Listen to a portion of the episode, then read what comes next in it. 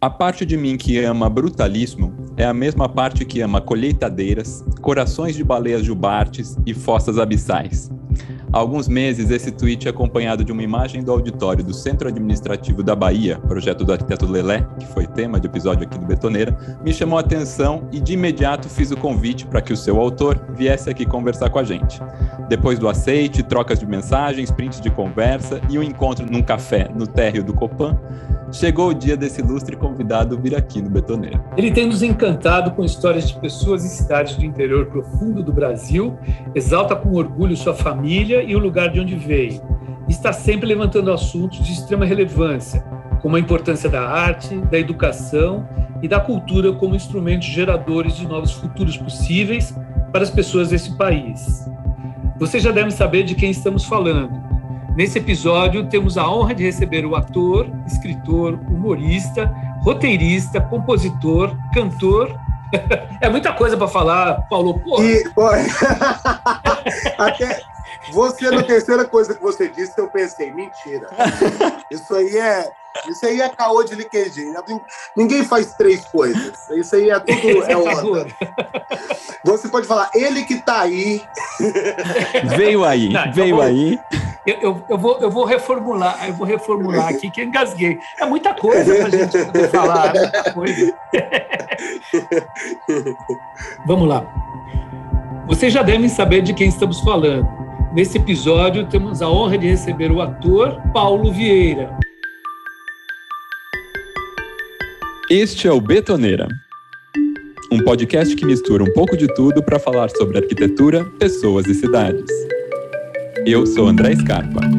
Eu sou Marcelo Barbosa e juntos conversamos com grandes convidados para saber mais sobre os assuntos da vida urbana. E aí, bora?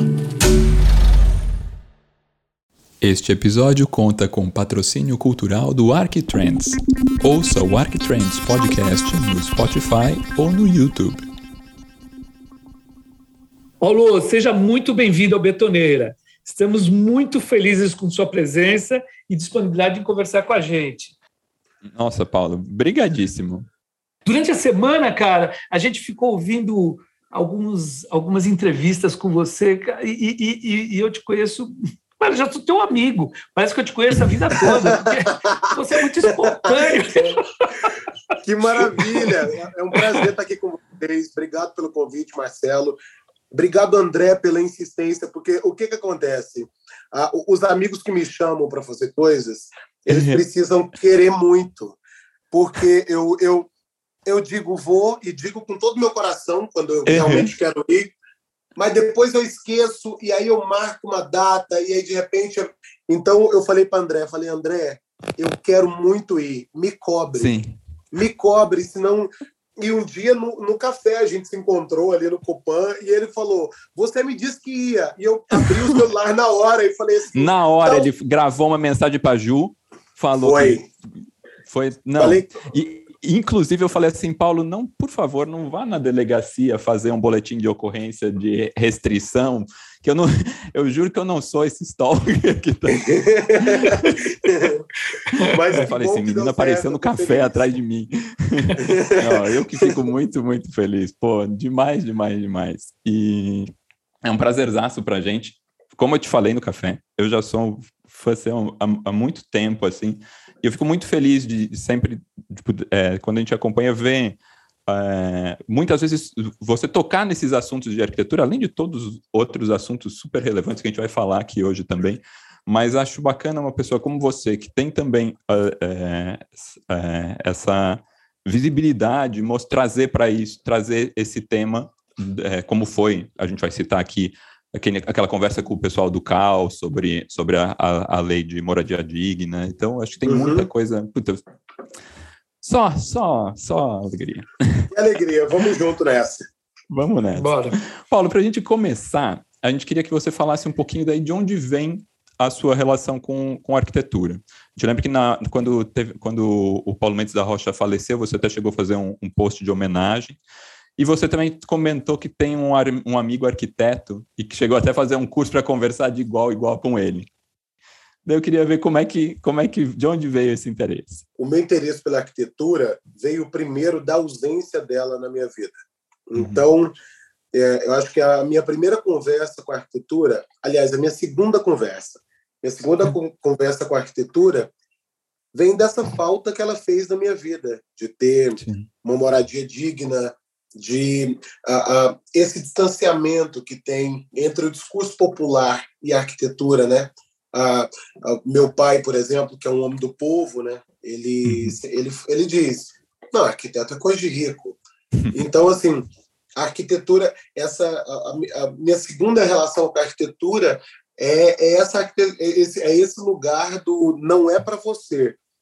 E eu sou um, eu sou um cara é, abusado. Então, tudo que não é para mim, eu quero. Eu Você quero ver se não é para mim mesmo. Então, eu vou eu vou lá ver se não é para mim mesmo. Eu quero saber se não é para mim e por que, que não é para mim. Eu sempre, sempre fui assim. E aí, a, a, minha primeira, primeiríssima relação com a arquitetura é a, a, a minha relação com a arte, né? que é Sim. de achar bonito, de achar belo, de achar, de achar uh, de gostar de olhar os prédios e de ter raiva de prédio feio. eu, eu, eu, sempre me irritou. Né, a minha cidade é uma cidade em construção, né? Palmas. Palmas. Palmas. Eu vi cada prédio de Palmas nascer. Quer dizer, os, os, os acima de, de cinco andar, assim, eu vi quase todos. Né? então, assim, o crescimento é, é, vertical de Palmas, ele se deu nos últimos 10 anos. Então, eu vi isso e lembro Nossa. disso. Então, cada prédio de 15 andares, 20 andares que surgia em Palmas, eu via e me lembro de me revoltar quando o prédio era feio. Sim. Porque, é, porque me, isso me causava uma revolta que eu, eu, eu, eu penso muito sobre isso.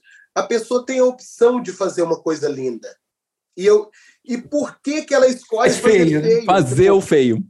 Porque, e, é, e, e eu sempre pensei, embora eu não tivesse repertório filosófico para pensar sobre isso, mas eu sempre tive isso no meu coração, que é, é a, um prédio, ele altera, porque me alterava, ele altera uhum. o humor das pessoas, ele altera a vivência da pessoa ali na cidade. E eu me lembro de criança mesmo, olhar e pensar, quem foi o filho da puta que pintou esse, esse prédio de verde abacate?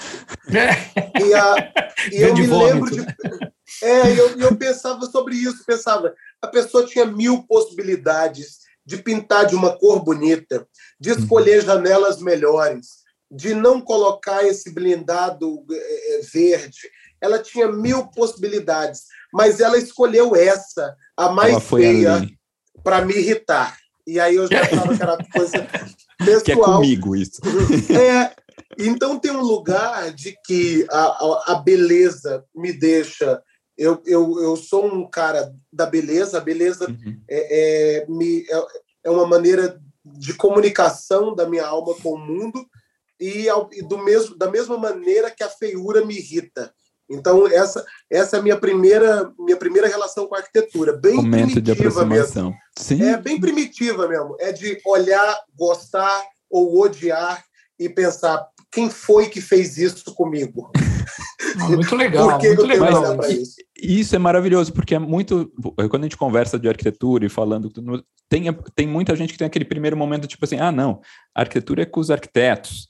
É, não, não sei nada de arquitetura, não vou falar. Mas isso que você falou é justamente conhecimento de arquitetura, de espaço construído e de como, como isso toca na sua vida, né? Como isso te, te agrada ou não, como a gente brinca e fala, eu brinco que falo que todo mundo sabe falar de arquitetura, que todo mundo acorda, abre uma janela, passa por uma porta, gosta de ir na casa daquela tia porque tem um jardim legal, não gosta de ir na casa daquela avó porque ela tem uns crucifixos esquisitos na parede tudo isso é ambiente construído, né? Então, quanto mais a gente falar, mais a gente tem material para discutir, buscar prédios não verde abacate com, com vidro não blindex reflexivo.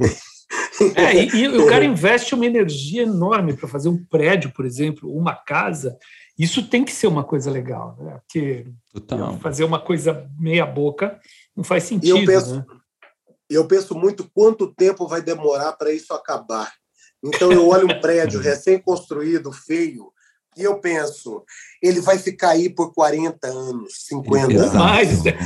Ele, por que, meu Deus, que fizeram isso? Eu talvez nessa vida eu não veja o fim dessa desgraça. E aí isso já me e eu já, já me irrita. Eu já penso. Já acabou o dia. já acabou meu dia. A, a, Barra da Tijuca, andar pela Barra da Tijuca Nossa. é um suplício para mim.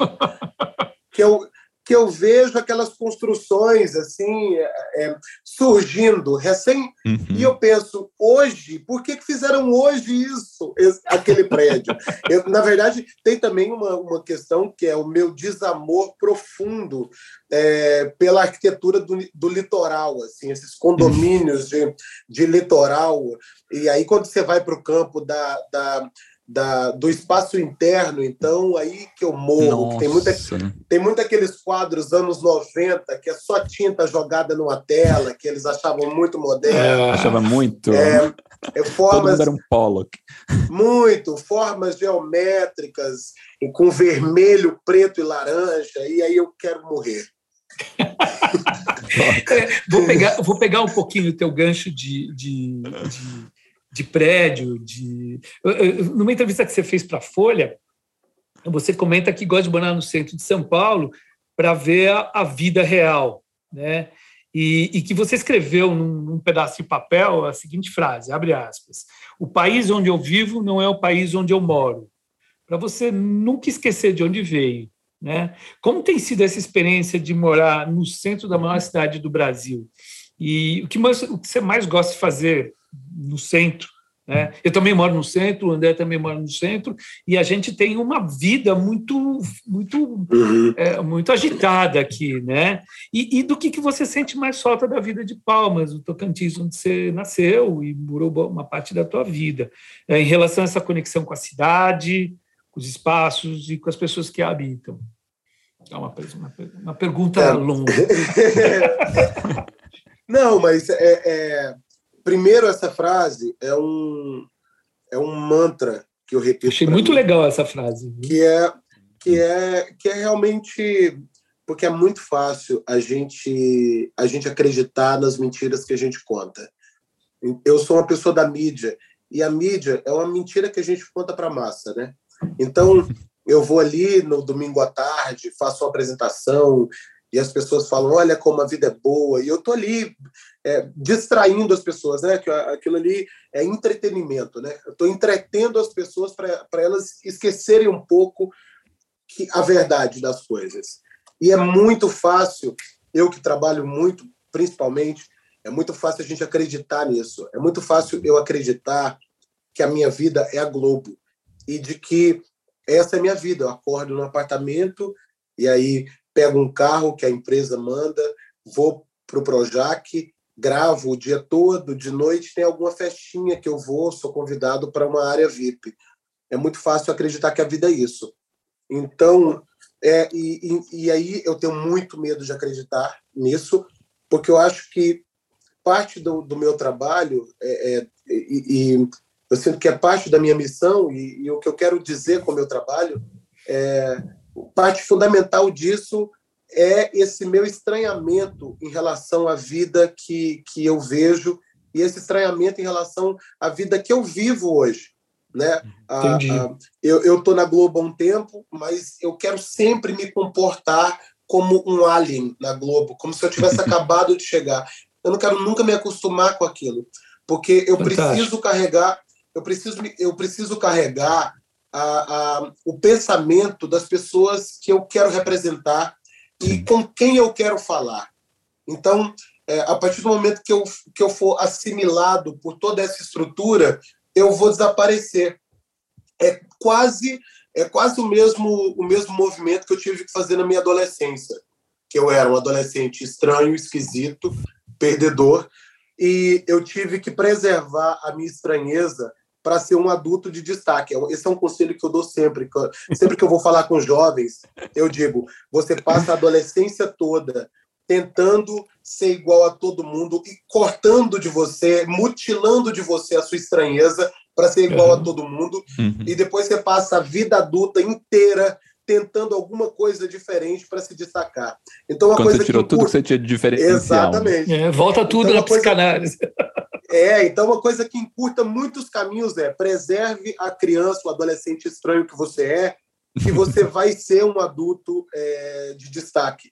Então, é, é- esse é meio que meu movimento ali na Globo. Então, por isso a frase, assim, que eu, eu, eu faço questão de repetir ela para mim todos os dias. E aí, quando eu fui morar em São Paulo, eu comecei.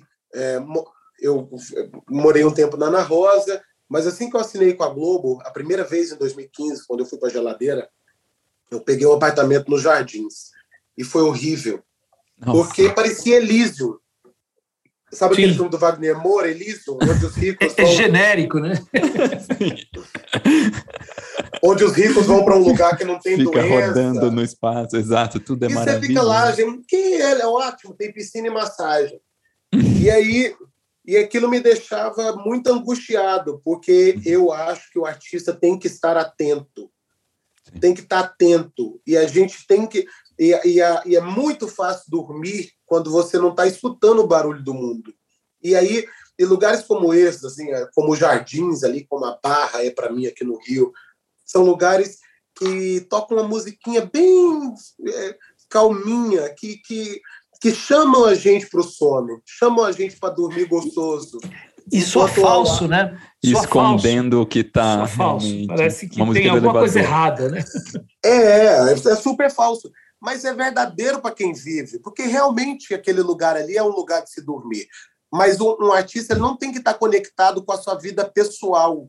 Ele tem que estar conectado com a sua vida de Brasil, com a sua vida de povo, com a sua vida.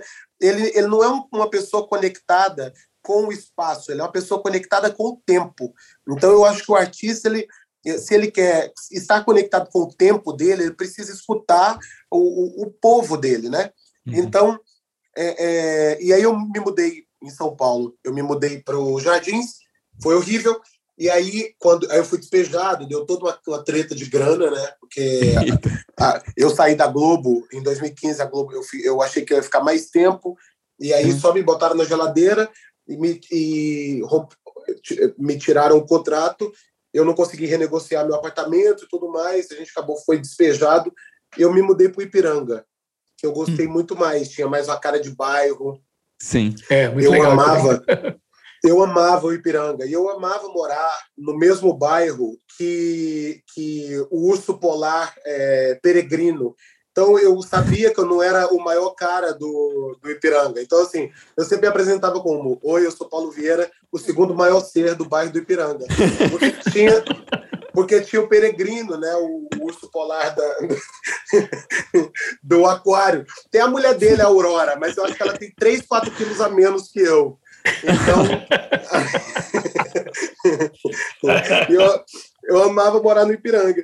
Depois, quando eu vivi um pouco a vida do centro de São Paulo, é, foi quando eu me encontrei assim. Que eu massa. falei, é, é aqui, porque eu acho que no centro, no centro moram os excluídos, moram a- as minorias. No centro, no centro é, é, é onde o, o coração da cidade pulsa mesmo. E eu achei Uhum. é aqui que eu tenho que estar. Eu, eu, eu, eu moro num bom apartamento no Copan, mas o centro da cidade de São Paulo, ele todo dia ele bate na minha cara. Todo Sim. dia eu desço e eu tenho a absoluta noção do tipo de país que eu, que eu moro. Então, isso é muito importante para mim, como artista, Muito bom, estar atento muito- nesse lugar. Eu sei que em algum ouvir isso. momento, em algum momento, eu acho que eu vou querer dormir. Porque ninguém consegue. É, ninguém consegue tá, é, conviver com essa realidade é, por tanto tempo É, e sofrer com isso diariamente por tanto tempo. Hoje eu passo por isso porque é importante para o meu trabalho artístico. Mas imagino que daqui uns anos, daqui uns talvez uns 30 anos, eu vá querer ir para o interior, sabe, caçar uma chácara. Eu pensava Ok, isso, São viu, Paulo? Paulo. Eu, eu pensava isso também, Paulo. Tua... Não passa. Você senta Marcelo. aqui, não passa, cara. Cada vez eu amo mais esse centrão, cara. Cada Pelo amor de Deus, não me diga isso. Eu estou contando com, com o tempo para poder me tirar do centro. Não, não, não. Mas é muito legal, é muito legal. sobre a última pergunta, é, sobre o que, que eu sinto mais falta do Tocantins, eu, eu sinto, eu não sei exatamente o que, que eu sinto falta, mas eu, eu todo dia, seis da tarde, eu tenho uma tristeza, uma vontade de ir embora, que é, ah, que é uma, que é uma, é que é um, um banzo, né? É aquele crepúsculo ali. Eu não sei se é quando eu era, acho, quando eu era criança, talvez a gente tenha assimilado, talvez eu tenha assimilado que seis da tarde é hora de voltar da escola, é, entrar para casa. Ficou e aí era, lugar. É, e era a mesma hora também que, que na, do lado da minha casa tinha uma árvore gigante. Ela era quatro vezes a minha, a minha casa. Ela, essa árvore era maior do que todos os prédios que tinham na avenida principal. Ela era muito gigante e milhares de periquitos moravam lá. E todo dia, seis da tarde, eles faziam um balezão assim em volta dessa árvore. E eu pensava, é a hora de voltar para casa. Hoje em São Paulo, tem hora que eu estou lá no Copan, seis da tarde, assim, eu olho à tarde e fico com vontade de voltar para casa. Eu não sei exatamente o que, que é, mas uhum. é alguma coisa psicológica que eu sinto falta.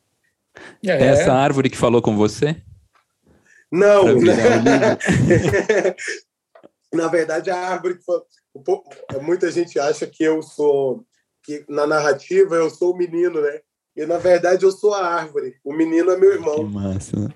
A árvore é essa que vai embora, justamente que, que que arranca suas raízes para poder viver algo que, que ela criou dentro de si, né?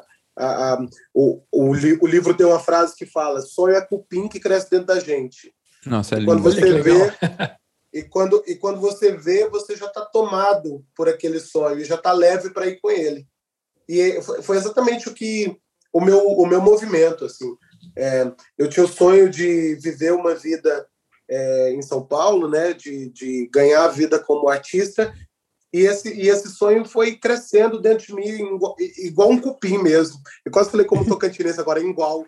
Igual um cupim. igual é muito bom. E aí, e aí, e aí ele foi crescendo, e quando eu vi, cara, ele já estava me levando, já, né? Já não tinha muita, muita opção, eu só podia ir com ele. E a, o livro fala sobre isso.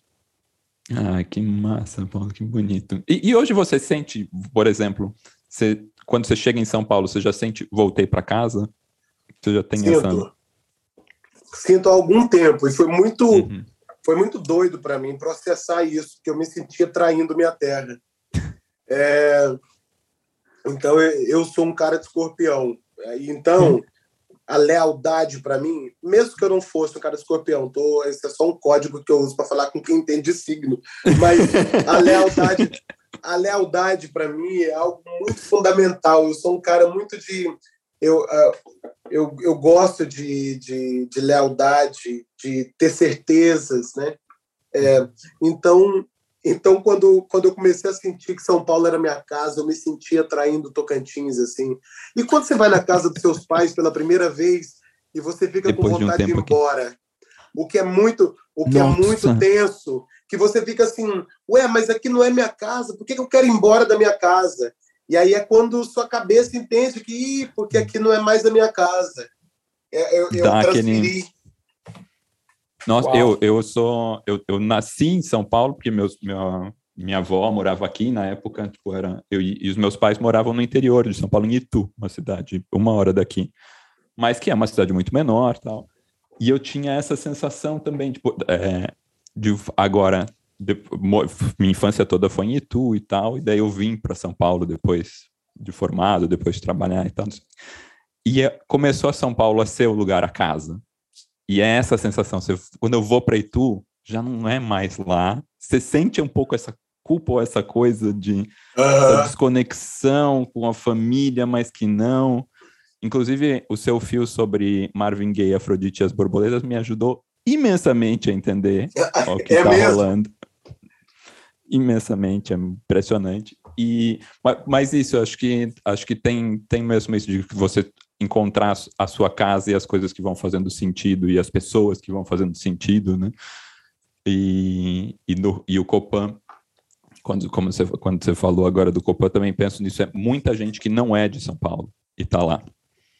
Né? E é um ponto também nodal da cidade, assim, que você está perto do metrô, que você sai, as coisas estão acontecendo, tem essa realidade acontecendo lá, mas tem também, tipo, acho que uma amplitude, um leque de, de vivências, né? Que, por exemplo, no jardim está aquele pessoal dos jardins, que pensa daquele jeito, e se forma no onde todo mundo fez aquela escola naquele lugar, não sei o que. Acho que o Copan te amplia para todas essas vivências. Né? Sim, é um, sim, é um universo.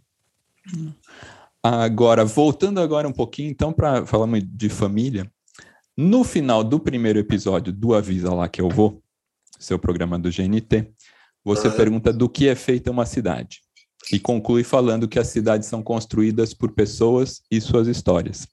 A gente queria te perguntar como que você avalia a importância de um programa como esse, que tem a oportunidade de mostrar para um grande público as diferentes culturas e realidades do nosso país, né, por meio de histórias, uma mais interessante que a outra. E acho que também tem uma coisa bonita, que é a ideia do roteiro ter surgido como uma sugestão do seu pai, né, sobre sentar num banco de praça e conversar com quem passa. Que isso também fala muito sobre como a gente genial, vive as nossas isso. cidades, né? Sim. O meu, o meu pai, ele, ele me cobra, a minha família sempre está me cobrando coisas é, sobre o meu trabalho, e sempre que eu escuto eles, eu vou bem. No programa do Pochá, por exemplo, eu estava ali de coletinho, meio né, fazendo a linha talk show, e minha mãe todo dia me mandava mensagem falando: quando é que você vai fazer aquelas coisas, botar a peruca? Bota a peruca! Faz aquela. Nossa, por que você não faz aquele humor que eu gosto, que a sua tia gosta? E eu querendo ser o, o, o novo tá Gregorinho, show, né? Ali. É, o que, querendo ser Gregório. E aí, bota ficar ali de, de mini terninho, né? Vestido de pajem. E aí, e aí, quando eu escutei minha mãe, que eu fiz o Emergente como a Gente, uhum. que é humor popularzão, assim, que é um. E aí foi quando as minha, minhas coisas aconteceram ali no programa, que eu entendi, falei, cara, é, eu preciso, é, eu tô na TV aberta, eu preciso conversar com a minha mãe mesmo, é com ela que eu tô falando. Para conversar com os meus amigos intelectuais, eu não deveria estar na TV aberta, eu deveria estar em algum streaming, cara né? Uhum. Então, então foi, foi muito bom ouvir minha família nesse lugar ali. E mais uma vez eu estava fazendo coisas na Globo, fazendo uns programas e tudo mais. Fiz Rolling Kitchen, uhum. que meu pai gostou também. Mas ele falou: Ah, muito legal isso tudo que você está fazendo. Mas quando é que você vai conversar com o povo? Porque Olha. as pessoas, as pessoas acho que o povo sente falta de, de ver gente, né? gente normal na televisão. É só só tem São Paulo e Rio na televisão. Moço, e ele falou: moço, puxa um. Senta com qualquer velho numa praça do interior que você vai ter um programa de televisão. Você tem um programa, sim. E aí, e aí, isso já era uma demanda minha. Eu já queria fazer um programa sobre o brasileiro. É, uhum. O GNT também já estava conversando comigo sobre a possibilidade de um programa de viagem. E aí a gente juntou tudo, tudo numa, numa ideia só, que Sim. é vamos fazer um programa sobre pessoas, vamos fazer um programa é, para mostrar o Brasil, vamos fazer um programa. E é, e é muito doido, assim, porque a gente não sabia que as pessoas queriam tanto esse programa. Para mim, ele ia ser um programa nichado. Achei que ele ia ser um programa. Ele, ele tem uma coisa meio etnográfica nele, né? Falei, é isso. Eu estou. Eu, eu pensei, estou fazendo um programa para o GNT então é um uhum. programa bonito, um programa e eu quero e eu quero abrir meu coração. Eu fui, eu fui de coração muito aberto fazer esse programa para ah, tem uma coisa também importante sobre sobre a, o DNA do Avisa lá que eu vou. Eu estava uhum. muito cansado de fazer coisas que me esgotavam. Eu estava muito esgotado é, trabalhando. É, uhum. eu estava gravando muito tempo. Eu estava muito cansado, assim. E a própria a, a nossa própria vida, né, no, no no show no show business ela é ela é cansativa. Estressante tem que né? sorrir né muito tem que sorrir o tempo todo tem que ser tem que contar uma história legal o tempo todo. Tem que o tempo todo você tá ali e é muito cansativo. É, eu falo isso às vezes eu me sinto a vaca leiteira. Toda hora vai dar leite aí eu tô aqui. Vai lá, Paulo, que ótimo. Cara Mion chamou para fazer o negócio. Vamos lá, vaca leiteira, pensa na história, vai, rede conteúdo. Vai lá fazer o Domingão do Hulk, vem, vaca leiteira. Vai lá. E aí, que ótimo. É minha função. Não, e eu, meu leite é caríssimo, ganho bem para isso tudo. Mas o, o, negócio, a grande questão é que eu estava me sentindo meio esgotado. E aí, quando eu sentei para conversar com a Daniel Campo, que criou o programa junto comigo, aqui é a redatora-chefe, ela falou, e ela também estava muito cansada de processos muito exaustivos, e ela falou: a gente precisa fazer um programa que a gente saia cheio e não esvaziado. Algo que preencha a gente. Vamos fazer o que e a gente começou desse processo assim, o que que preenche a gente? E aí eu falei, bom, meu pai falou isso, isso e isso, o GNT quer que a gente faça viagem, vamos fazer uma viagem, mas não vamos ficar mostrando restaurante, cachoeira. Vamos sentar com, vamos sentar com gente, conversar, ouvir as histórias delas, sabe? Muito bom. Eu, e, e aí a gente, a gente chegou nesse conceito que é, juro por Deus, o Avisa Lá Que Eu Vou é uma demanda pessoal minha.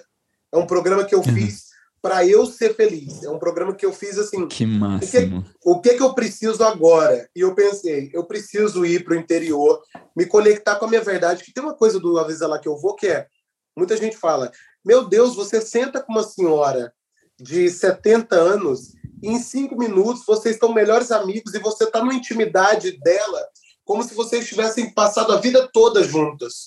Juntos. E, e, e, aí eu falei, e eu falei, eu, eu falo, é, a gente passou. Aquela, aquela mulher lá, ela é minha tia, entendeu? Ela, eu não sento com aquela pessoa para conversar com ela na terceira pessoa. Eu sento para conversar com ela porque eu sei quem é ela, eu sei o que, que ela quer, eu sei o que ela sente, de maneira né, geral. Eu entendo aquele ser humano ali. Então, era principalmente uma demanda minha, de estar perto da minha família. Uma vez lá que eu vou para mim é isso, assim, é uma maneira de estar perto da minha família. E fiz pensando que, ah, é um programa nichado com GNT. Quando me falaram que ia passar no Fantástico, eu preciso ser sincero, eu fui meio contra. Eu fiquei, eu fiquei com medo, que eu pensei, eu não estou fazendo um programa popular, eu não estou fazendo um programa pensando na TV aberta, pensando no uhum. povão. Esse é um programa nichado. É, e aí foi uma surpresa muito grande. As pessoas queriam aquilo, sabe? Exatamente. Foi muito doido. É, é, porque é muito, é muito humano, é muito real aquilo, né? Você fala com as pessoas em cidades pequenas, é, e, e aquilo é, é realmente o que é uma cidade. É, é, é esse, essa essência que você que você compartilha com as pessoas de uma cidade pequena. Né? Muito legal o programa, Não, eu adoro. E depois, tipo, dois anos a gente trancado em casa, sem poder ver gente, não sei o que, de repente você abre um Brasil para a gente ver conversas, ver relações, Exatamente. Né, tipo, troca de ideia na praça. Isso, para mim, isso é um dos pontos do programa que, tipo, me emociona mesmo. De, de, você se entregar com o coração e tal. As pessoas se entregam de uma maneira lindíssima para você. Você olha e, de repente, a pessoa está te contando uma coisa muito íntima, mas muito de todo mundo ao mesmo tempo, né? E, para mim, como artista, é, foi um programa de muita descoberta pessoal, de entender o tipo de ser humano que eu quero ser, o tipo de pessoa que eu quero ser existe uma demanda sobre mim que é uma demanda de humor. O pessoal te vê e, e espera e, já que seja e, um riso e uma coisa engraçada e não só não, não só o pessoal quando me vê, o uhum. canal quando encomenda um programa comigo, ele quer, ele tem uma demanda que é uma demanda Sim. de humor. E aí esse programa foi um, foi um, foi um programa onde eu entendi minha própria demanda. O que, o que é mais importante para mim? O que é mais importante para mim? É, é o humor ou é o afeto? Então, imediatamente, o briefing do programa mudou. A gente não foi para fazer um programa de humor, a gente foi faz, para fazer um programa de afeto, um programa para encontrar pessoas. Eu não estou o tempo todo querendo fazer piada. Eu, é, o programa tem alguma graça, porque eu sou comediante, essa é a minha maneira de olhar o mundo, mas o foco ali não é fazer graça com a pessoa, não é, não é fazer humor a qualquer custo. A ideia ali é me conectar com aquela pessoa e trazer ela para frente Sim. da tela e fazer com que as, e apresentar aquela pessoa que eu não conheço para o público, para que eles fiquem melhores amigos através daquela relação ali.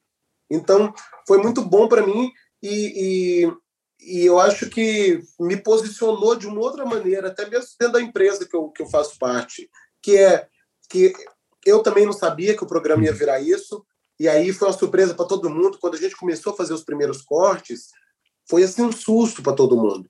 É, todo ninguém que é, ficou todo mundo numa de peraí, mas a gente não imaginava que ia ser exatamente assim. E aí foi foi realmente uma aposta de tipo assim, a gente vai lançar um programa do Paulo, um programa que não tem graça, uhum. né? Quer dizer que é o, o terceiro episódio, que é Codó, foi assim, meu Deus, a gente a gente só tá é um programa religioso. A gente está falando sobre isso. É um programa religioso do nada. No terceiro episódio, do nada, a gente tem um programa religioso. E, e foi uma aposta do GNT, eu sou muito feliz com eles por isso. E, e, foi, e foi uma aposta uhum. pessoal mesmo, nossa, da equipe toda, de entender que esse programa era outra coisa. Não, e acho que chegou, né, chega, num programa, chega num programa que atinge um público então maior também do que vocês imaginavam, né? não fica no nicho da GNT, e ao mesmo tempo, e assim, atinge Sim. com uma qualidade e uma beleza, a fotografia é lindíssima. Né? Te, o texto é lindo, o, o, todo final de episódio, aquele texto de remate final de episódio, é lindíssimo, tipo, e, e é isso. Daí me lembra um pouco também de pessoal que fala arquitetura popular. arquitetura popular tem que ser mais simples, não sei o que, ah, tem que ser. Não, por que não fazer bem, né? Por que não fazer tipo, com qualidade, com tudo que a gente. O, esse esmero e essa coisa da. Se vai, se vai investir numa coisa assim, que todo mundo merece que se invista ao máximo para todo mundo, né? Exatamente. Porque as pessoas querem beleza Exato. também, né? Elas querem do bom e do melhor. As pessoas querem do bom e do melhor. Elas querem beleza, elas querem é, gentileza, elas querem educação, elas querem, elas querem isso. Não, é, é, é, muito, é uma visão muito elitista, né? Achar que porque é popular Exato. as coisas têm que ser mais fáceis. Completamente. É, vou, vou, aproveitar o gancho aqui e, e, e, e e falar de moradia um pouquinho, né? É, você falou moradia digna na, na, no comecinho, né? É, e ter uma, uma, moradia de qualidade, uma moradia digna, né? É, muda a sensação de pertencimento das pessoas, é, é, aumenta a autoestima. É, a, a, gente fez isso no meu escritório, a gente fez em 2004, era um governo do PT, a gente fez um projeto habitacional para a Coab, onde tinha uma favelinha, era um lugar pequeno, e a gente resolveu investir, lá, lá, assim, de fazer um projeto bem legal. A gente fez um apartamento duplex para os caras, com uma escada externa. Era um projeto bem diferente. Isso foi em 2004, e eu volto. Que legal. Tempos em tempos lá, era um pessoal que morava numa comunidade, numa favelinha. E eles foram morar. Essa sensação de pertencimento, até hoje os caras cuidam os caras se cotizaram, tem um, um, um, tipo de um condomínio deles que eles fizeram uh, por, por, conta própria, cuidam e eles têm um, um amor por morar naquele lugar, é super legal, né? É, é, então, eu queria falar um pouquinho disso. Você, numa live do ano passado, é, com o CalBR, né, o Conselho de Arquitetura e Urbanismo do Brasil, vocês falaram da, da, sobre a Lei de Assistência Técnica, o ATIS, né, que assegura é, serviços de arquitetos e engenheiros para famílias de baixa renda, é, que precisa de um profissional para algum projeto de reforma, alguma adequação dessas moradias. É, você acha que essas leis, levar leis como essa mais a sério, isto é, cobrar dos gestores, das, dos prefeitos, de que essas leis acabam se, sejam cumpridas, principalmente em cidades pequenas, né, e disseminar o conhecimento entre as pessoas eh, sobre os seus direitos, de, é, é, é, um caminho natural para que para melhorar essa questão da, da, da, moradia e da habitação do Brasil. Né? Então, queria ouvir um pouquinho de você sobre isso. Eu fiquei encantado assim quando eu soube dessa lei. Eu não sabia que existia essa lei. Eu fiquei e aí mais uma vez, né? É, isso serviu para mim para mais uma vez lembrar o país que a gente vive mesmo, né? Porque o Brasil é muito doido. É igual a, lei no Brasil é igual música, né? Tem uns que pega, tem uns que não pega. E aí você não, né? E aí, não rolou essa. E aí se, e aí você não é, não hitou, não rolou, essa não hitou. Né? Quando, não fizeram TikTok com essa é, lei. Não, essa essa o pessoal não pegou muito, essa já está defasada, a gente não vai mais usar dessa. E aí e é muito doido. Por que, que não pegou, né? E eu acho que não pegou, essa lei não pegou, primeiro porque as pessoas a quem essa lei interessa não foram informadas. Por isso, Exatamente. Eu, eu, por isso eu entrei tão de cabeça nessa campanha, porque eu achei fundamental, porque é isso, né? De repente, Porque se tu souber que tem um dinheiro seu para tu sacar lá na, do outro lado da Nossa, cidade, você vai. Lá. Você Sim. não vai se você não, você não vai se você não souber. Então, assim, é um, um, uma lei que é tão importante para o povo, mas ela não pegou porque as pessoas que sabem dessa lei são pessoas que não estão é, tão interessadas né, no, no bem-estar do povo. É uma gente que acha que a pessoa pobre ela tem necessidades diferentes da pessoa rica. Isso é uma coisa fundamental, porque passa por um lugar de desumanização é, dessa pessoa, né? Porque a pessoa, a pessoa pobre, a, a elite não enxerga a pessoa pobre como uma pessoa igual a ela. Ela, ela simplesmente não entende isso. Ela acha que ela é diferente, porque ela teve uma vida diferente.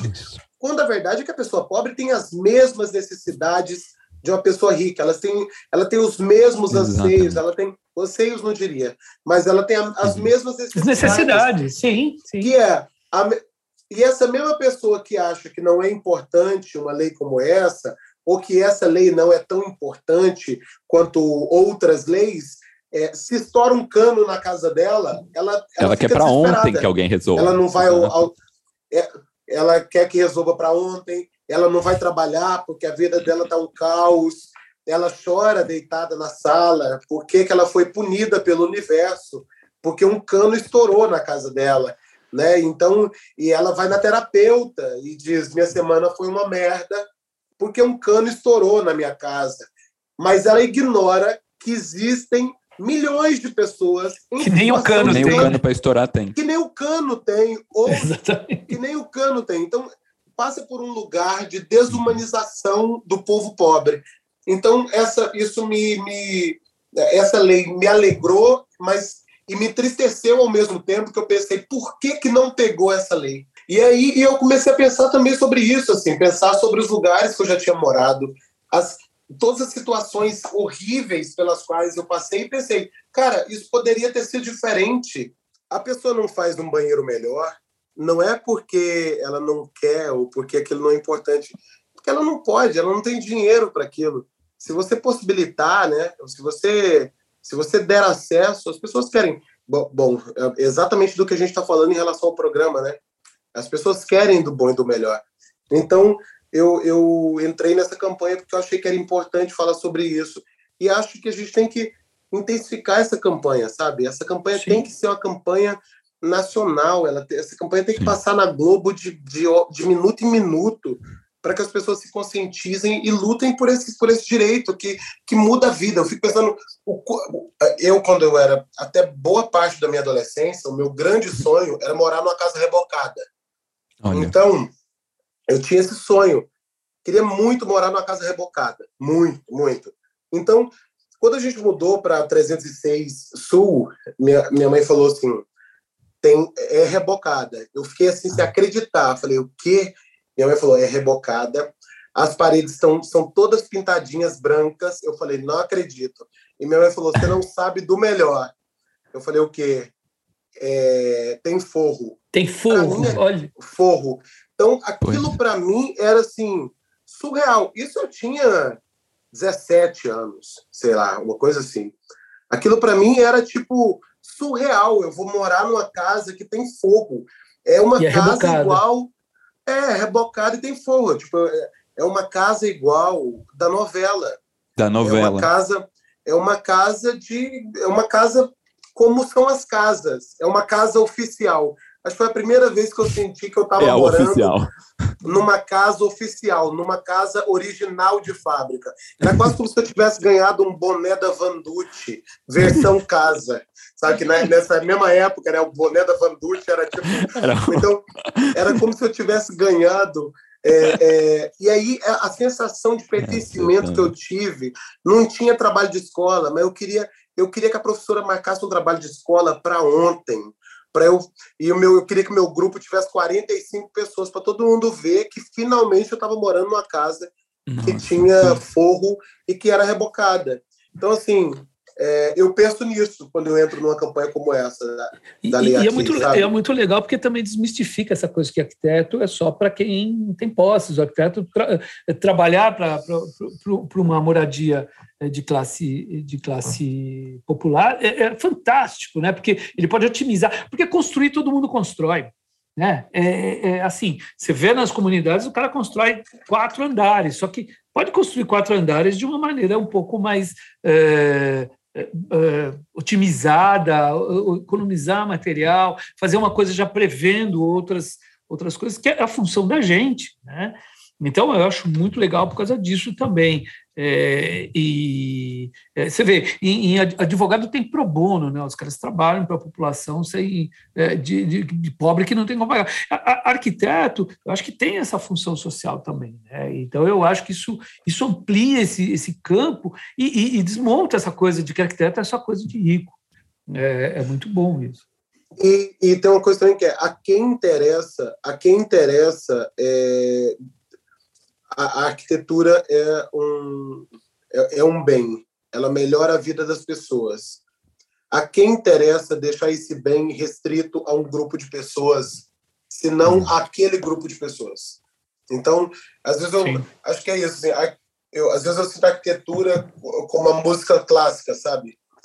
Música clássica é uma coisa que veio do povo, que o povo sempre gostou, mas em determinado momento a elite roubou para ela e falou assim: não, isso não, isso não é para você, esse lugar não, aqui não é para você.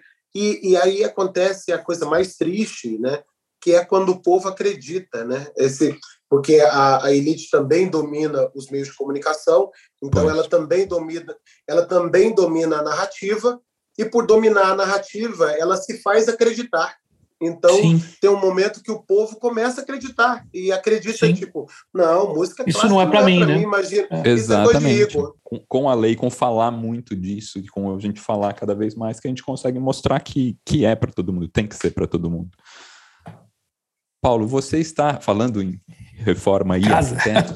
você, e casa. Você está reformando a casa dos seus pais inclusive com a ideia genial de começar pela piscina, para caso de algum chabu, você já tem a piscina para começar Cara, a aproveitar. Isso é fantástico. E deu. alguma coisa tá deu.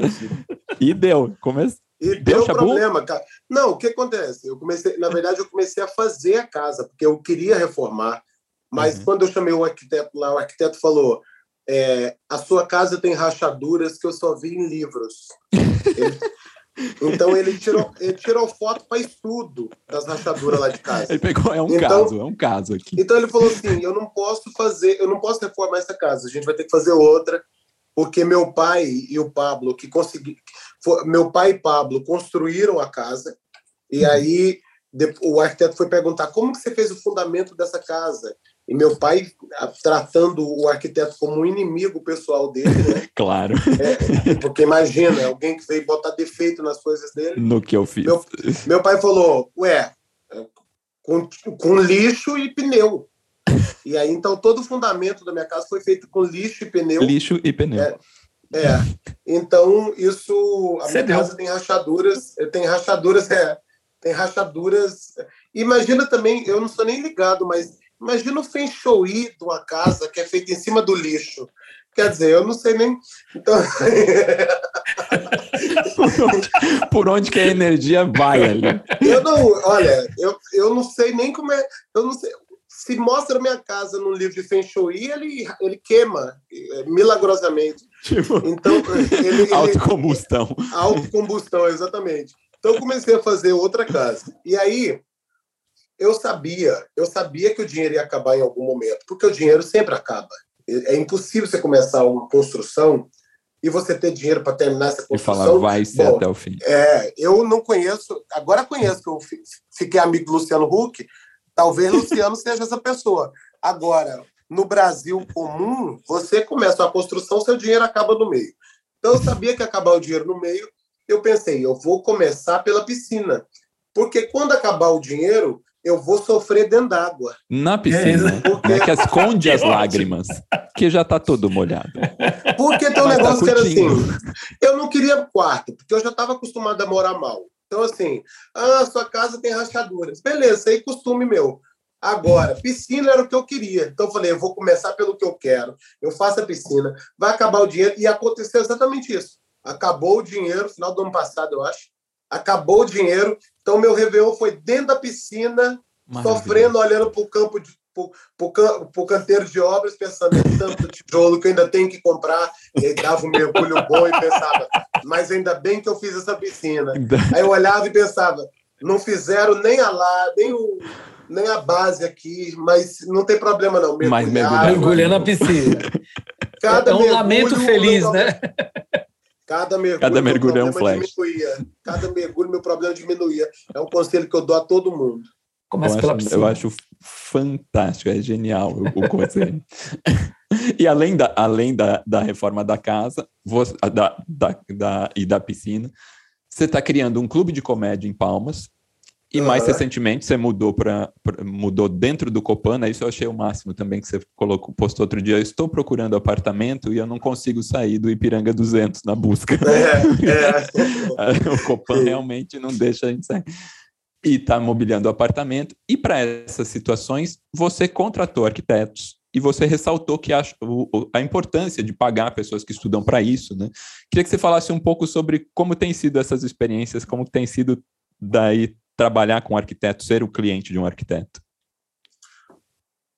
Uh, então, eu nesse momento eu já vou pedir desculpa para todo mundo que está trabalhando comigo como arquiteto, porque eu sou eu sou péssimo de nome de escritório, essas coisas todas, enfim.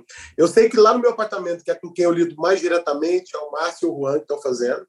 É, uhum que são incríveis, que na verdade eu tô com esse apartamento lá, eu não posso mudar muita coisa nele, porque ele é a planta original. E aí Sim.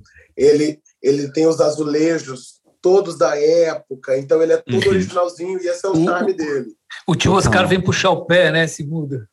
É, ele fica Carlos Lemos, Carlos Lemos vai lá e fala. É, o Carlos Lemos, mas o Carlos vai lá reclamar, né? É.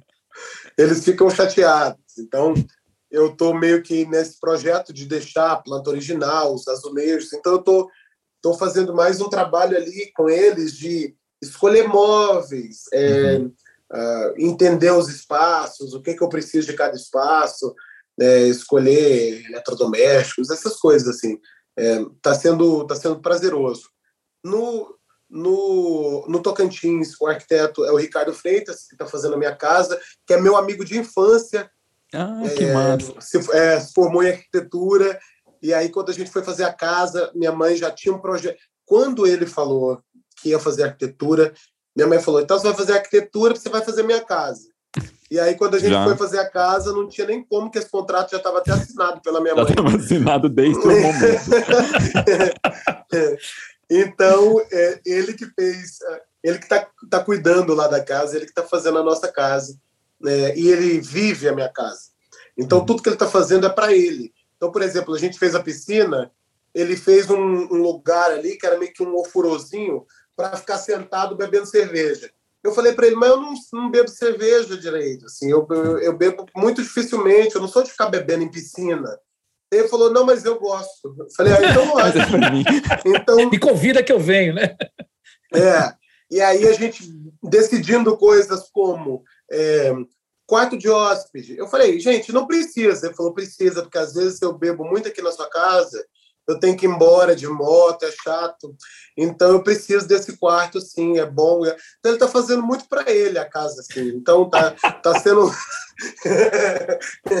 tá sendo tá sendo divertido. E é uma casa é, uma casa simples, mas é uma casa é, que ela é toda em volta da piscina. Ela é ah. quase ela tem, e ela tem módulos e aí a, o, o, coração da casa é a piscina e uma cozinha gigante, assim, uma ilha, que é o que minha família gosta, né? Ficar dentro d'água e, e, e cozinhar. Fazer comida. E comer.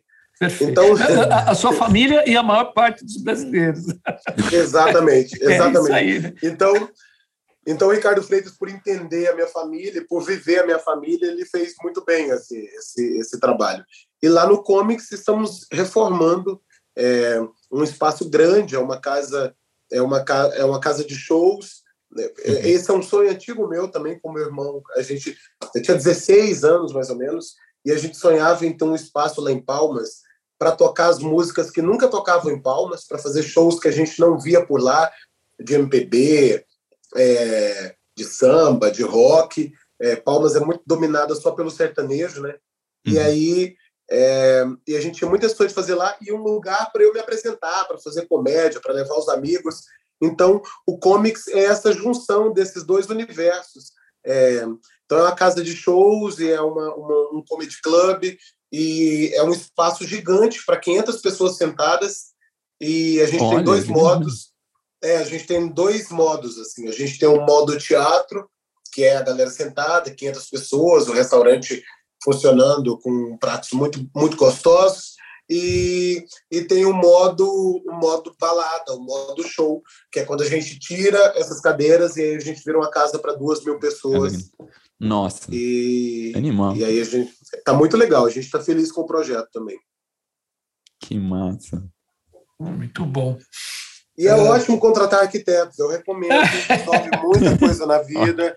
É, não, os meus arquitetos agora lá na casa, por exemplo, eu tô assim fascinado. Eles eles eles vão na loja ver televisão. Eu falei, caramba, que gente ótima. Eles eles resolvem tudo. Eles cuidaram da instalação do meu fogão e eu pensei que maravilha não ter que ligar para com gás. Então não assim, ter que falar tem, com... me resolveu tanta coisa. Agora uma coisa doida também, que é, eu tô eu quando conversei com eles, né, eu falei assim, olha, eu quero tudo do bom e do melhor. Falei para eles. E aí eu falei, quero tudo do bom e do melhor. E aí fomos comprar é, roupa de cama. Uhum. E aí eles me mandaram um orçamento lá da. Nossa! Bem, dois jogos de, de, de lençol Custa 56 mil reais. Meu irmão, um travesseiro custa 4 mil reais. Eu fiquei impressionado com isso. 4 mil reais. Eu falei, mas por que é 4 mil? Eles falaram, eu falei, é de pena de ganso? A mulher falou, não, não, não é pena mais. É da pluma do ganso. É só da fronte e do gogó. Eu pensei, então quando a, a gansa vai tirar a sobrancelha, fica alguém lá catando. Fica alguém recolhendo para fazer um travesseiro. alguém, alguém vai no banheiro da gansa e quando a gansa está tirando o buço, alguém está recolhendo até dar um travesseiro. Por isso que é 4 mil reais, que a gansa Exato, não faz muita sobrancelha. de gansa. É. Então são 4 mil reais. Eu fiquei impressionado. 56 mil reais no jogo de cama. Dois jogos de cama, sejamos Santo justos. Pai. E aí eu falei, bom, eu não ando em 56 mil reais. Eu não tenho como dormir em 56 mil reais.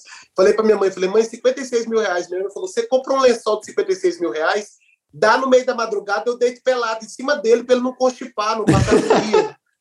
É, é, a gente que cobre o lençol desse. Que cuida. Tem que botar num cofre, deixar de herança, não sei. Então, aí eu tive de novo outra reunião de briefing com os arquitetos e falei para. Falou, gente. Lembra, falei, lembra que eu falei que eu queria do bom e do melhor? Então, eu quero agora do bom e do bonzinho. Do bom e do tá bom. E do bom e ah, é, até que é bom. Do melhor que eu é. não tô podendo. Do melhor, não. Eu não sabia que o melhor era tão longe. Falei, não, e o melhor... universo dessas coisas, ele vai, ele vai. Falei, meu irmão, do melhor, do melhor, eu não estou, não estou podendo, até ofende não quero. Então agora. é isso aí, até, até, ofende, né? É, é, porque a gente fica pensando nesse país aqui, né? Tão, tão pobre. Nossa, é, é, muito doido. É muito doido isso. Né? Tem gente que não tem lençol para se cobrir. Nem cama. Então... Nem cama. Bom, é, é, continuando lá na, na, na, na live do Cal que, que, que a gente ouviu onde a gente falou lá do Atis, você disse uma coisa super marcante, né? Que abre aspas, a arte me fez ver o tamanho do mundo, o tamanho do ser humano. E só depois de você saber o tamanho do mundo é que você pode saber o que você quer neste mundo. Fecha aspas. Né? Achei muito legal essa frase que você, diz. É, você sempre bate nesse ponto do quanto a, a educação e a cultura transformaram tua vida e, e te deram a chance de viver uma vida diferente da que teus pais tiveram, por exemplo. É, a, a, gente queria que você comentasse, falasse um pouquinho para a gente, Paulo, é, a, a, partir das tuas experiências, a, a, importância da arte, né? levando em conta que a gente vive hoje num contexto complexo aí de um governo negacionista, um governo que extinguiu o Ministério da Cultura e, e desacredita e desvalida o, o, tempo todo sobre a cultura. Então, queria que você, que você falasse um pouquinho disso. Cara, eu sou eu sou resultado da, das políticas públicas do, do governo dos governos do PT, né? Então é, as pessoas ficam muito, nossa, você é um artista, você não, as pessoas, né? Os monstros ficam nessa de que você é um artista, não é bom que você se posicione. E é muito doido para mim é, ouvir que eu preciso é, fingir que não que que a política não tem responsabilidade nenhuma sobre onde eu cheguei. Eu tive muitas, mu eu tive muitos benefícios na minha vida. É, eu benefícios assim, né, governamentais. Então, eu estudei no Instituto Federal, é, porque foi criado o Instituto Federal em Palmas. Depois eu entrei na UFT, porque a UFT teve uma a sua estrutura alargada, com mais vagas e tudo mais. Então, fiz jornalismo na UFT. Eu é, fiz boa parte do meu conhecimento de teatro e, e e cinema e tudo que eu sei, tudo que eu uso hoje no meu trabalho, eu aprendi em oficinas de, de projetos do Ministério da Cultura, é, via todas as leis de acesso, ah, as, os primeiros teatros que eu assisti na minha vida eram ingressos gratuitos pelo Ministério da Cultura, os shows que eu assisti, boa parte deles, assim, na minha adolescência toda, foram graças a, a, a iniciativas desse tipo. Então, assim, é, se eu hoje sou um artista, se hoje eu, se eu, a, toda a minha formação como artista foi graças a políticas públicas, porque eu não venho de uma família erudita, minha família não não é uma família que tem é, é, que não tem que tem um repertório cultural abrangente, é, então o, o governo tomou as rédeas e, e, e como tem que ser é, tratou de complementar a minha educação. Aquilo que tudo aquilo que faltava na minha família, o governo veio e, e, e fez possível, né? E, e, e, e me deu ac acesso a essas coisas. Como Ótimo. tem que ser, como tem que ser num país desigual como o nosso? Sim. A gente tem um SUS, né? Pai... Tem um SUS que deu vacina para todo mundo. Exatamente. Então assim, tem uma coisa que as pessoas precisam pensar que é nem todo pai é professor da Unicamp, nem toda mãe, nem toda mãe é enfermeira de não sei, sabe? Nem toda. Eu, eu engraçado, um, um choque que eu tive na minha vida foi uma vez que eu estava com o Fábio, Fábio Pochá, e ele falou assim: Ah, minha avó, encontrar com minha avó. Ele falou: Ah, minha avó é formada em não sei o quê. E para mim foi um choque saber que vós se formam. Se formavam. Um para mim foi um choque. Eu falei assim: Gente, mas na época de voz já tinha faculdade? A voz, a voz se formam. Para mim foi um choque tão grande que eu pensei, tem vó formada, tem vó que forma. E para mim foi um, eu fiquei muito assim impactado com aquela informação.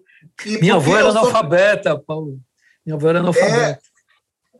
Pois, a minha também é. Minha, a, eu, sou a, eu sou a primeira, aquela, aquela coisa, né? Acho que Samanta que fala isso, Samanta Almeida. Se não for, ela poderia falar facilmente.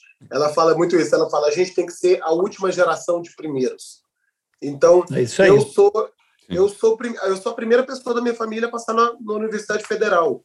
Então, assim, é, isso tudo graças às políticas públicas. Então, eu, eu, eu, eu, eu não me posicionar a respeito disso é eu impedir que outras pessoas como eu não tenham a, as possibilidades que eu tive. Ótimo. Então, e, aí, e aí eu acho isso de uma covardia muito grande, até com a minha história. É uma covardia com a minha própria história, uma traição com a minha história. Então, por isso que eu sou uma pessoa é, politizada. Eu não, eu, eu, eu sempre falei o que eu penso, sempre falei, sempre me posicionei politicamente e não, não espero que seja diferente. Assim, acho que existe sempre existe sempre uma, uma, uma, uma pressão do mercado, né, para que você seja uma pessoa é, o mais uh, pasteurizada possível, né? Hum. Porque como o meme, né? O meme pega porque é vazio, né? A grande, a grande coisa do meme é que ele é vazio. Então, você pega ali aquela imagem vazia de significado e você coloca sobre ela o significado que você quiser. Então, você pega a, então você pega a carinha do cachorro e você bota quando eu chego no dentista, ou você bota quando minha namorada me liga e eu tô na academia. Quando você quer, você coloca sentido ali, né? Então, quanto mais sem sentido, mais as pessoas colocam o sentido que querem e mais popular é, né? Quanto mais e aí e eu não sou uma, eu não sou isso, assim, eu, eu digo sempre isso, eu não sou o Subway, eu não sou um Subway para você escolher o que que eu tenho, o que que eu não tenho. O que que vou levar então, assim, aqui, o que eu não vou. É, é, então assim, a pessoa que a pessoa que me quiser que quiser me consumir como artista, ela vai ter que me aceitar dentro da minha complexidade, inclusive com as minhas opiniões é um pacote, políticas, né? as coisas. É um pacote. Eu não sou, não Sim. é opcional. Ah, eu adoro você, mas não fala de política. Ah, bem, não é opcional. ah, eu sou isso aqui. Nossa, sim. Eu sou isso aqui. Eu sou é, é um pacote fechado. Então. Exato. É, acho você ótimo, mas quando você fala de política, a pessoa não entende que política tá em tudo. É, totalmente. Né? Mas, mas, bom, eu só falo de política, né? no, fundo, no fundo, é tudo sobre política. Se você pegar tu, tudo que a gente está falando aqui, tudo que a gente falou aqui, a gente só tem falado política, respirado política o tempo é todo. É isso aí. Não, e a gente falou agora também de, de cultura e você comentou da, daí outra coisa que vem no pacote Paulo Vieira, que é a criação de um museu em Palmas, que você já, você já disse que já tem, já tem esse plano, tem comprado algumas obras para esse museu, tem um nome, esse museu tem um nome muito bonito. Queria que você falasse um pouquinho de, desse projeto. Então, eu eu tenho uma coisa que é, eu sou um adulto que bota em prática os meus sonhos infantis.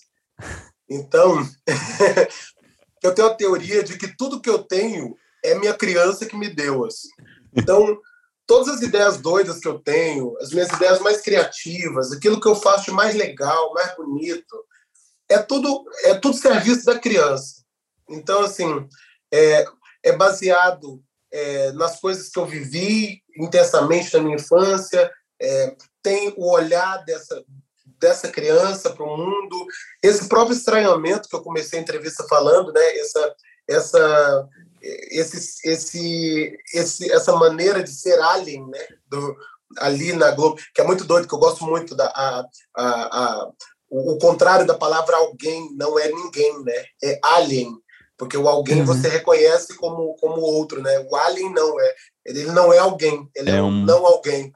Então, esse sentimento alienígena dentro do, da vida que eu, que, eu, que eu ando hoje, tudo isso vem das crianças. Então, por, por ser tudo da criança, por ser a criança que trabalha, eu realizo os sonhos dessa criança também, por mais infantis que pareçam. O comics é isso, é... e aí eu vou, eu vou fazendo esse tipo de coisa.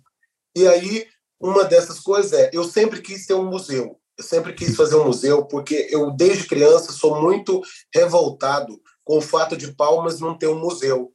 Porque Palmas não tem museu de arte, tem museu de história, muito difíceis, inclusive, não tem nenhum, é, nenhum apoio, assim, a, a, são museus bem precários, mas Palmas tem alguns museus de história, mas não tem museu de arte. E eu tive um, um pensamento, quando eu era criança, que é de que é, o Museu de História ele olha para o passado.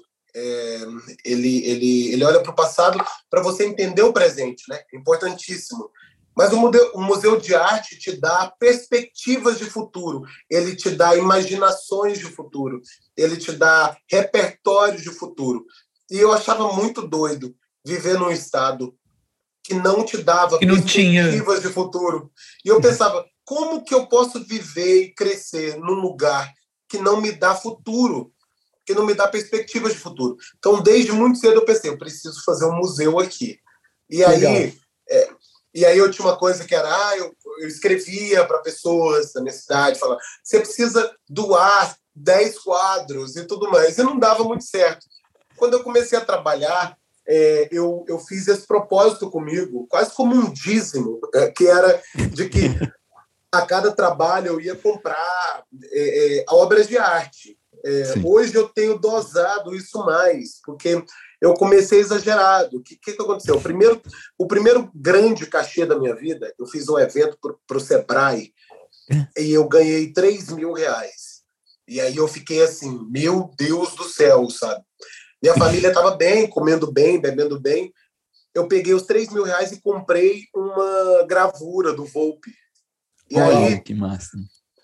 E aí meu pai teve um surto, assim, né? Porque meu pai... É, meu pai, eu não sei de que senador que você é filho para estar tá comprando obra de arte. A gente vive numa casa, a nossa casa não tem reboco.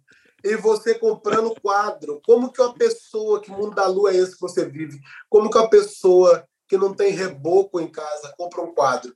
Só que eu já já foi uma questão muito grande para mim essa discrepância de pensamento com meu pai. Hoje, hoje eu louvo isso, porque eu entendo que é, cada um lê o mundo segundo as referências que são possibilitadas, e meu pai não teve um governo Lula na vida dele para possibilitar isso. cultura, é, para possibilitar cultura, educação e tantas coisas que eu tive acesso, coisas que ele não teve na, na, na época dele. Então, meu pai lê o mundo de maneira muito mais prática, né? Ele pensa, primeiro o reboco. Já na minha cabeça eu penso, reboco vai ter para sempre. Agora, agora é, é, Volpe não, Volpe não vai ter para sempre. que ótimo. Então, então, e é meio que uma cabeça que eu mantenho até hoje, né? A própria decisão de fazer a piscina primeiro é uma decisão uhum. que parece infantil, assim. E aí eu tenho essa ideia que é de fazer o Mato, que é o Museu de Arte do Tocantins. É, é maravilhoso. E aí e aí eu, e aí eu já tenho obras muito legais, vocês não estão entendendo. E aí. não, dê uns spoilers pra gente, pelo amor de Deus. Ó, eu tenho Vicente do Rego Monteiro. Opa! É, eu tenho um Vicente, eu tenho um Vicente que é um, um quadro irmão gêmeo do que tem no MASP. É, é a mesma, mesma época, assim, é, que é muito legal. Eles são trigêmeos, na verdade. Um está no museu em Paris, um está no MASP e o outro está comigo, que vai para o mato. É, eu tenho alguns portinares, eu tenho. Eu tenho eu alguns tenho... portinares, eu gosto. Gosto. Mas eu, eu, tenho, eu, tenho, eu tenho bastante é, desenho do portinari, nanquim sobre papel, tem algumas coisas dele. É, eu tenho de Cavalcante, é, algumas coisas dele. Eu tenho. Uh, eu, eu tenho Aurelino dos Santos, que é um cara que foi aclamado agora na Europa como, uhum. como uh, uh, um cara, um novo Volpe, assim, eu, eu, eu dou muita sorte também. Uh, eu tenho muita, eu tenho algumas coisas do Ismael Neri, bastante coisa dele. É, e, e, e, tenho algumas coisas, tinha umas coisas menos expressivas, assim, é, da Tarsila do Amaral, e agora Puta comprei minha primeira tela que máximo! Que é, que você, precisa, você precisa de um museu rapidinho para Já temos exposição. É. E, aí, e aí tem umas coisas assim, estou feliz. E aí minha ideia, aquele que a, a minha ideia é, eu quero agora é, oficializar o, o mato e começar a uhum. lutar para que para que para vir mais parceiros, né? Tanto nessa questão de espaço, é, uhum. o prédio desse lugar e tudo mais. E não quero também que seja um lugar frio nesse nesse nesse lugar de ah vamos lá ver arte. Não, uhum. a arte é uma energia muito poderosa e ela é uma, e ela é uma energia transformadora. E enquanto energia transformadora, ela, ela tem que estar em movimento. Então eu quero que seja não só um museu, como também uma escola. A gente tem que estar ali com, com a casa lotada de criança, aprendendo sobre aquelas obras, aprendendo a pintar, aprendendo a, enfim, tendo a vida impactada pela beleza.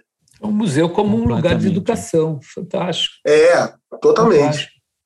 Fantástico. Mas é um ponto de museologia, o educativo dos museus, né? Ele tem que ser uma coisa. As pessoas não podem olhar para o museu e ele ser uma porta que a pessoa acha ah, não vou entrar lá, lá não, lá é coisa de arte, lá é coisa, não, né? Ele tem que ser uma porta aberta. É uma coisa que mudou muito a minha, mais uma vez falando, né? Num, num país com tanta desigualdade quanto o nosso, as coisas, a gente precisa de muita ponte, a gente precisa de muita escada, porque as pessoas têm abismos de formação. Sem então, dúvida. a gente a gente precisa o tempo todo estar tá criando pontes, porque o nosso país é muito desigual. Então, é, uma coisa que mudou muito, que, que, que, é um conceito que eu gosto muito de usar, que é o conceito do sommelier. Eu achava que vinho era tudo igual, né? Ficava, ah, vinho, tudo igual. Eu achava besteira esse negócio de vinho. Eu falava, ah, vinho, beleza, é bom, mas não tem muita diferença. Um dia eu encontrei uma sommelier não sei como que é o feminino sommelier, se é sommelier. É, sommelier, não tem, né? Mulher. sou mulher. Eu encontrei uma sua mulher. Eu encontrei uma sua mulher e ela era excelente. E ela falava, e ela falava, prova esse vinho. E aí ela, e ela contava historinha, né? Ela dizia, não, as, as barreiras dessa, dessa safra ficam muito perto do mar e elas são muito antigas. Então as raízes foram pra, muito para baixo, então ela, pega o sal, ela pega o sal do mar. Então você vai sentir um, um sal. E aí, conforme ela foi falando, eu fui sentindo na minha boca sal. Aí ela falou, ai, tem uma pimenta. E eu pensava, tem pimenta mesmo. Não sei se é minha mente que é fraca, mas eu fui. Não, mas tem o caramelo, tem o caramelo. É, caramelo, realmente. Notas de ameixa? Tem ameixa. Aí, então, até ela fala veneno. E eu. É, aí, não, mas é, ela foi falando e eu fui, e eu fui identificando. E eu pensei, é, é disso que a gente precisa na vida. Às vezes você não tem repertório para ler as coisas. E a gente precisa de sommeliers em vários, em vários momentos da vida, em várias áreas diferentes, que façam a ponte entre o conhecimento e a sua experiência de vida. Então, eu acho que arte é a mesma coisa. A gente precisa de sommelier de arte também, que mostre um quadro e diga, bom, aqui o, o artista era assim, assim, assim, por isso que as pinceladas são dessa forma. O que, que você sente? Então, a gente, a, a, pela nossa desigualdade ser tão absurda, a gente precisa trabalhar para que cada vez mais a gente tenha construtores de pontes mesmo entre a cultura, entre entre a arte, a, a educação e pessoas que façam essa essa ponte para a gente diminuir a desigualdade mesmo. Fantástico, Nossa. muito legal, muito Perfeito. legal você falar isso, Paulo. É, é, é, a gente já te adorava agora, agora mais ainda. Você coloca uma questão dessa, né? De repente você querer fazer um museu, eu acho que é uma coisa assim, ela é transcendente, né? Você comprar obras de arte para compartilhar com o povo do Tocantins, eu acho uma coisa maravilhosa. É, eu, bom, fazer, eu quero começar, eu quero começar agora a falar. Eu queria muito fazer um, um vou começar, quero começar a fazer um documentário é, conversando com donos de museus. Eu conheci esses dias é, eu fiquei amigo né, da Beth, que, que é responsável pelo, pelo, pelo MAN em São Paulo, que é uma pessoa, uhum. uma amiga minha, minha amigona mesmo, eu amo ela. E, e aí eu estava conversando com ela sobre isso, assim, que geralmente, eu, geralmente é rico que faz museu, né? Eu acho eu que eu, eu acho doido que, que o Museu Tocantins seja feito por um pobre assim. Vai ser vai ser um museu Mas mas você é, você é rico de, de cultura, de iniciativa. É outra riqueza. É outra riqueza é. que acho que falta. Falta aqui. Porque rico no Brasil não, não, não, já teve uma época que rico aqui era um pouquinho mais letrado e, e, se propunha. Hoje rico não faz mais nem não faz museu. Rico não sabe nem, nem vai no museu, porque rico hoje em dia é só pensa em ganhar dinheiro nesse país, né? Só pensa. Eu tenho muito problema com, com eu tenho muito problema com alguns ricos do Brasil, porque eu acho que sempre foi uma função do rico patrocinar algumas coisas. Tipo assim, é, a, a balé, sempre foi uma coisa que rico patrocinou bem, é, orquestras, museus. Os ricos do Brasil não compram quadro. Os ricos do Brasil quer botar chifre de ouro em caminhonete. Eu sou muito revoltado. Eu sou revoltado com a qualidade de rico que a gente tem. A gente tem que, por favor, gente, vamos, vamos melhorar os ricos desse país, porque os ricos né? são. A, a, nossa elite não está fazendo nem o papel. A única coisa que ela faz direito, a única coisa que a elite faz direito é. É, é, é, é filantropia, né? Coisa. Mas nem filantropia é, faz mais. Ser mercenas, né? Hoje em dia, não, é. eles querem fica comprando sua bolsa. Em vez de comprar um quadro, gente, tem quadro tão bom. Agora, por exemplo, com o flop, com o flop da semana de 22, né, que o centenário é, é, que é tão. Eu achei muito bonito que a semana de 22 flopou quando ela aconteceu, e agora, comemorando o centenário dela, 100 anos depois, ela, de novo. ela flopa de novo. Sim, em 2122 ela vai flopar de novo, que é a comemoração do bicentenário. Então, agora com o flop da, da semana de 22, você tem quadros aí do dia Muita Cavalcante. coisa acessível. Bicho, parece que estourou um cano de Anitta Malfatti no mercado. Você, parece que estourou um cano de Anitta Malfatti, você não está aguentando, mas toda hora é Anitta Malfatti a preços de Gucci. Então, assim, eu fico pensando, por que, que a pessoa compra a bolsa e não compra um quadro desse? Então, eu, tá eu sou meio revoltado com a nossa elite. Estamos revoltados por vários motivos, além de Nossa, não, não, não praticar esse, esse é filantropia. Né? Não. Esse, não, esse é o motivo mais besta. Esse, isso era o que eu esperava dela quando eu já queria que ela caísse. É porque agora nem isso. Exatamente. Bom, Paulo, para a gente finalizar, o papo tá fantástico, não, mas a gente vai chegando ao fim, né? Para finalizar, gostaria de saber um pouquinho dos teus planos futuros, né? O que você tem planejado para o próximo semestre? É, você tem 29 anos, cara. Você é muito jovem. Você é muito jovem. Você você está você tá realizando sonhos de infância, mas que também muito cedo, né? Eu, eu, eu tenho 63 e ainda não realizei todos os meus sonhos de infância. Estou tentando realizar agora alguns, né? É. Isso, isso é maravilhoso, né? Você acabou de lançar um livro infantil se a, a, série cômica Novelei, é, uma parceria da TV Globo com o YouTube, a, a, acabou de, de, de, de, estrear, né? Aliás, eu vi o, o, o, episódio de estreia bem legal, muito legal. É muito doido, né? É muito doido. é, você tá, tá rolando uma série do teu pai, o Luizão, e o, e o, melhor amigo dele, o Pablo, que você falou aqui várias vezes. Sim. Né? A gente queria saber o que você está pensando para o teu futuro profissional e outros sonhos que você quer realizar na tua vida pessoal. Né? Eu, particularmente, fiquei já, já me senti realizado com essa coisa de você fazer o museu. Isso para mim já me, já me bastou. Isso daí acho que é para 50 anos, né? Então eu queria saber outras coisas que você está tá gestando aí, maravilhosas, né? Eu, eu tenho um museu para fazer, né? Então eu tenho que trabalhar muito. Então é. Mas esse ano, esse ano, além dessas coisas que você falou, ainda tem o Rolling Kitchen para sair, a segunda temporada, uhum. que é um, um enlatadão que eu faço um formato um formato gringo que o GNT é, me convidou para fazer e eu acho muito divertido fazer é, lá no GNT. É, tem também uh, um filme para sair com a Paramount, que eu dublo um cachorro chamado Hank. Uh, que legal. É, que, que é, tá muito legal também. É, eu tô te, terminando de escrever um filme é o filme do Isso é Muito Minha Vida, as, os personagens que eu ah, faço, a mãe, a Shelley, o Wellington e tudo mais. Só que ele se passa é, no momento em que ah, o Brasil foi tomado por um ataque zumbi que ficou conhecido no Sudeste como gripe nordestina. E aí existe um, pro... e aí existe...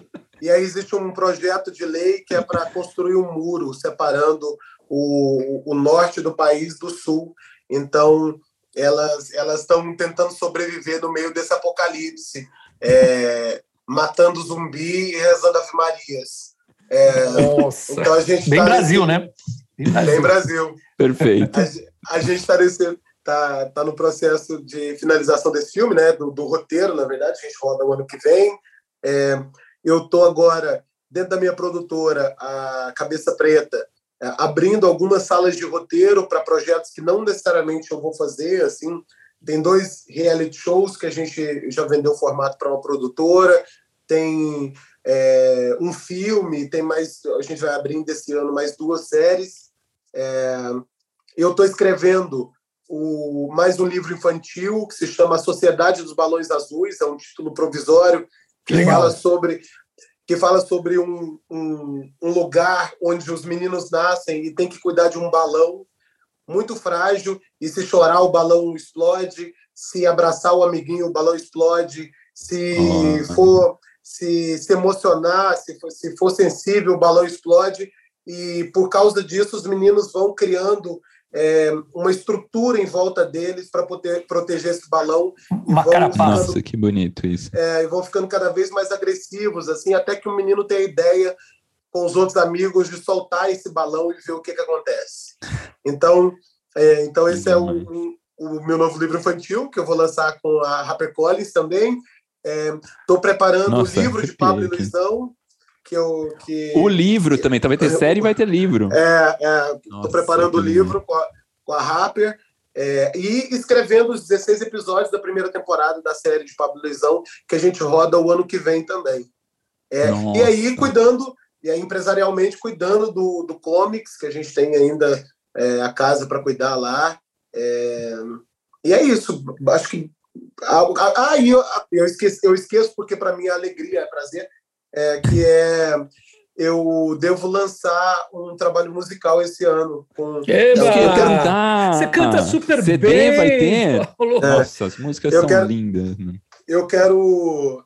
Eu queria lançar um disco, não sei se vai dar tempo, mas pelo uhum. menos uns, uns, umas três músicas eu vou lançar, que é de um trabalho que eu, que eu escrevi tem um tempo, que chama Bendegó, que é um disco político sobre cultura também. Que legal. Para quem, não, quem não sabe, Bendegó é o, é o, o, meteorito, o meteoro, na verdade. Acho que ele tem tamanho de meteoro. Não, meteorito. É um meteorito que, que ele era.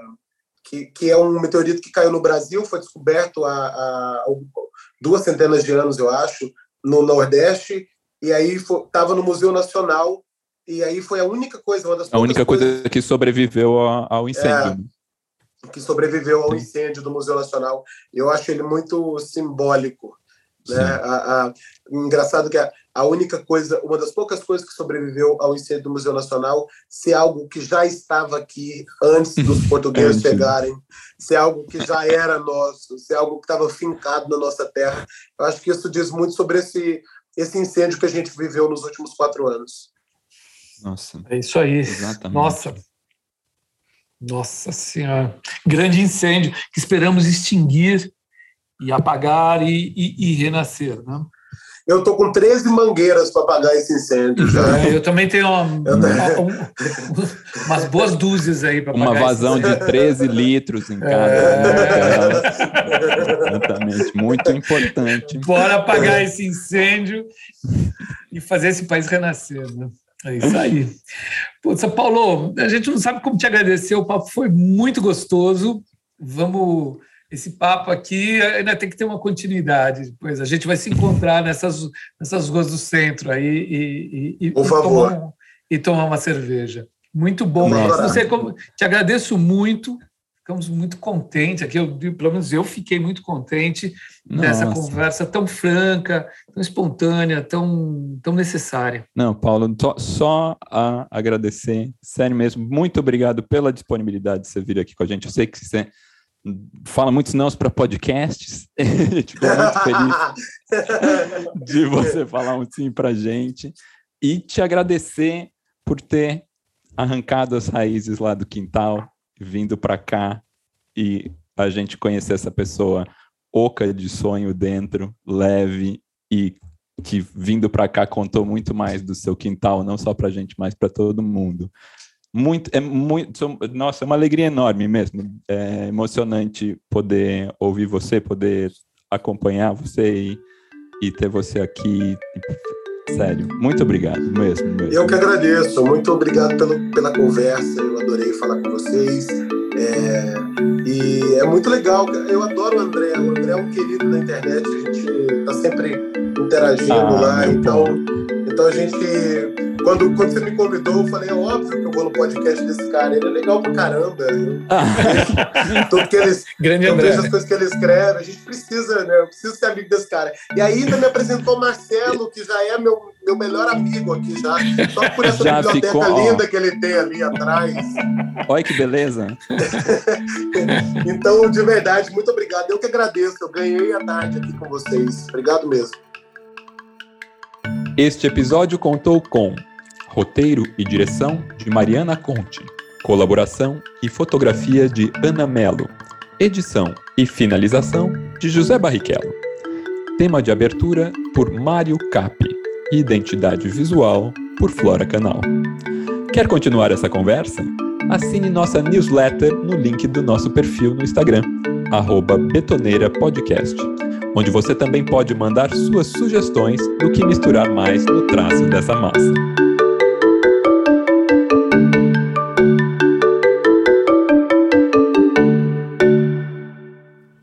Este episódio contou com o patrocínio cultural do Arquitrends.